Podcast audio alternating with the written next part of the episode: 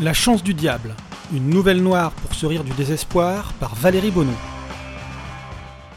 Assassiner Hitler sauverait tellement de vies qu'Amadeus ne parvenait pas à justifier son hésitation. J'y vais ou j'y vais pas continuait-il à osciller devant les résultats pourtant limpides de la simulation. Son incompréhension totale des voyages dans le temps le desservait, mais les chiffres ne mentaient pas. Et puis il n'avait pas œuvré depuis si longtemps pour reculer au dernier moment. Les règles sur les excursions temporelles, aussi strictes qu'opaques, laissaient peu de place au doute. S'il ne saisissait pas sa chance aujourd'hui, la prochaine fenêtre s'ouvrirait sur son cadavre. Mais la pression l'écrasait, le poids des vivants à sauver et des morts à épargner l'accablait. Quand bien même il se convaincrait du bien fondé de sa mission, et il comprenait qu'il en prenait le chemin, restait l'exécution. Pourquoi obligeait-on les chercheurs à effectuer eux-mêmes les tempos-ajustements Pour éviter les mauvaises surprises? Parce que libérer un psychopathe dans les couloirs du temps ouvrait des pans d'incertitude dont personne ne voulait mesurer l'étendue? La logique apparente de toutes ces contraintes ne rassurait que peu Amadeus sur la suite, mais enfonçait le dernier clou du cercueil de son refus.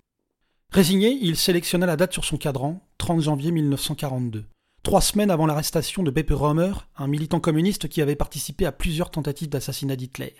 Ce diable d'Hitler avait échappé à tous les pièges, tous les traquenards avec une chance qui inquiétait Amadeus tant elle luisait d'une irrationalité menaçante. Les consignes de son voyage, précises et a priori implémentables, le rassuraient un peu, rien qu'un peu. D'abord sauver Beppe Romer. Le reste suivrait. Il aurait préféré tuer Hitler de ses mains, mais les conséquences d'une telle ingérence sur la ligne temporelle s'avéreraient plus catastrophiques encore que la survie du dictateur.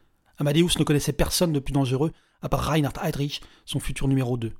Le chercheur allemand pressa le bouton rouge, réminiscence ridicule d'un passé où toute décision définitive s'incarnait dans ce geste. Amadeus apparut dans un Berlin coloré, du rouge et du noir partout, beaucoup plus qu'il ne l'aurait cru. Pourtant sa première impression se limita à je vais vomir on ne déplace pas les lignes du temps impunément. La nausée s'accompagnait d'un dérèglement des boyaux infernal. Il avisa une brasserie, y pénétra tel une balle et bouscula un nombre non négligeable de clients.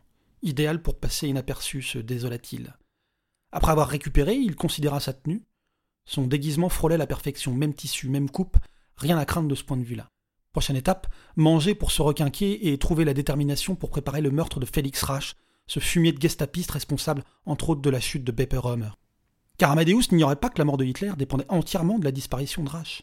On ne jouait pas directement avec le futur, et les lignes de force qui régissaient le temps n'auraient jamais autorisé, sans que personne ne comprenne vraiment pourquoi ni comment, qu'un petit scientifique du XXIe siècle revienne en 1942 pour assassiner Hitler. Impensable. Par contre, éliminer Reich pour qu'il n'arrête pas Römer et que celui-ci puisse piloter l'exécution d'une insociopathe, la piloter et non la mener, cela passait très bien sous les radars du temps. Encore devait-il suivre un plan précis demandant une réalisation minutieuse intercepter Rache le lendemain de son arrivée et avant que celui-ci ne révèle l'ampleur de l'attentat planifié par la section de Romer. Amadeus se restera dans cette brasserie qui pouvait accueillir jusqu'à 500 personnes, une géante pour Berlin, une naine pour Munich où près de 4000 nazis s'entassèrent au Bergenbraukeller le 8 novembre 1939, le funeste jour de la tentative d'attentat raté de Jörg Elze. Hitler ou la chance du diable. Amadeus se régala autant des saucisses que de l'ambiance. Pas qu'il goûtât à la promiscuité de ces brutes atteintes d'un tremblement nerveux du bras droit qu'il levait régulièrement en signe de soumission aux fureurs. Non, mais en tant qu'historien, il se nourrissait à la source et le nectar l'enivrait par sa richesse. Il resta plus longtemps que prévu dans la brasserie, se trouva pris à partie par quelques sales types qu'il imagina être d'anciens SA, futurs SS. Allez savoir. Enfin, il se retrouva dans les rues de Berlin et se dirigea vers l'adresse dont il savait qu'elle se révélerait inoccupée. Il s'engouffra dans l'immeuble, monta au troisième étage, força la porte droite en arrivant sur le palier. Il connut la plus grande frayeur de sa vie lorsqu'il crut pénétrer dans un appartement habité. Les renseignements ultra précis des simulations n'empêchaient pas les erreurs d'interprétation. Rassuré, il put s'allonger et dormir, tout en songeant à sa mission du lendemain et au nombre incalculable de vies qui dépendaient de son succès.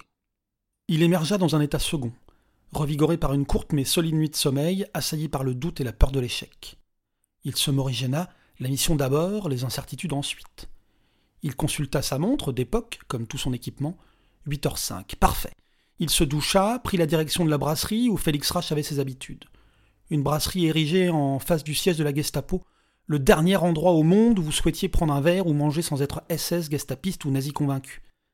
Vers midi, Rache se présenterait pour déjeuner avant d'aller consulter ses dossiers pour décider de la suite à donner quant au groupe de résistants piloté par Romer.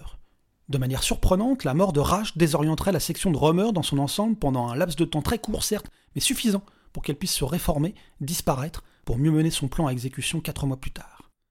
Amadeus commanda une bière pour se fondre dans le décor, même si leur fureur exécrait l'alcool, un verre d'eau aurait attiré l'attention. Installé au comptoir, il observait la disposition, questionnant la pertinence de son plan. Comment verser le poison dans la chope de rage Les barmen déposaient leurs consommations sur l'énorme comptoir central, les serveurs s'en saisissaient pour les amener sur les tables, les verres restaient sans surveillance pendant quelques instants. Sans surveillance ne voulait pas dire sans que personne ne regardât. Et au vu du débit de l'endroit, il était pratiquement impossible d'identifier la destination d'une consommation. Certes, le poison se présentait sous forme de toutes petites boulettes très discrètes qu'il aurait pu lancer dans plusieurs verres. Tuer cinq ou dix nazis de plus ne lui aurait pas déplu, mais il ne pouvait empoisonner toute la brasserie.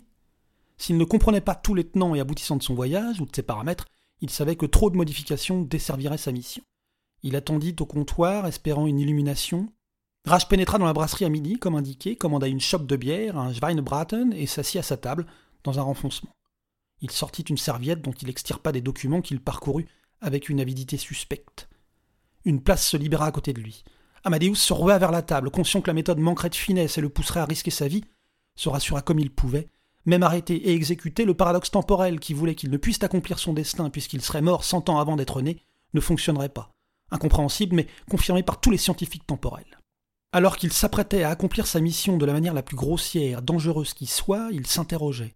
Comment peut-on tout planifier aussi précisément pour finir par bricoler un stratagème aussi aléatoire?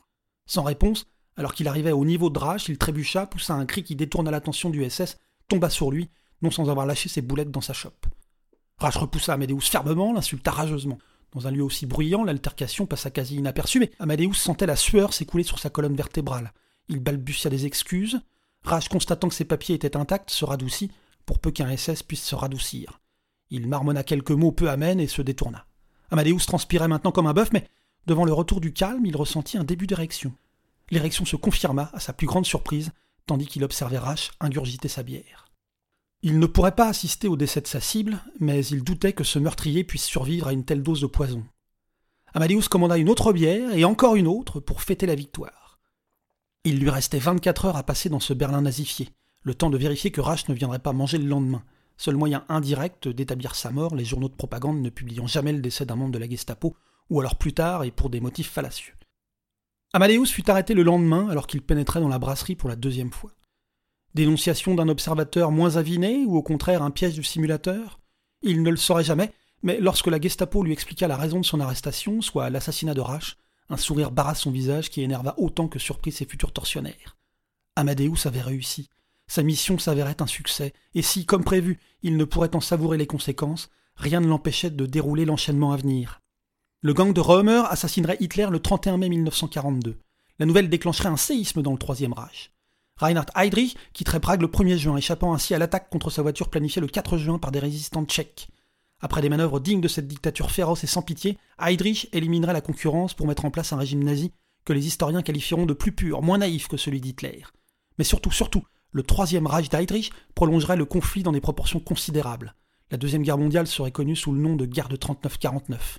Sabotage du programme nucléaire américain, russe repoussé, solution finale presque achevée sur le continent européen, et surtout, un affrontement nucléaire d'ampleur sans être irréversible. Gagné par les Alliés une fois encore, mais avec 150 millions de morts au lieu de 50, et une croissance démographique beaucoup plus lente grâce à l'hiver nucléaire. En 2020, la population atteindrait péniblement 4 milliards au lieu des 8 milliards suicidaires, et le réchauffement climatique et ses conséquences irréversibles seraient repoussés d'une bonne trentaine d'années. Le simulateur était formel. Pour sauver l'humanité, il fallait tuer Hitler. Si cette nouvelle vous a plu, vous pouvez en retrouver d'autres sur mon site valeriebono.com. A bientôt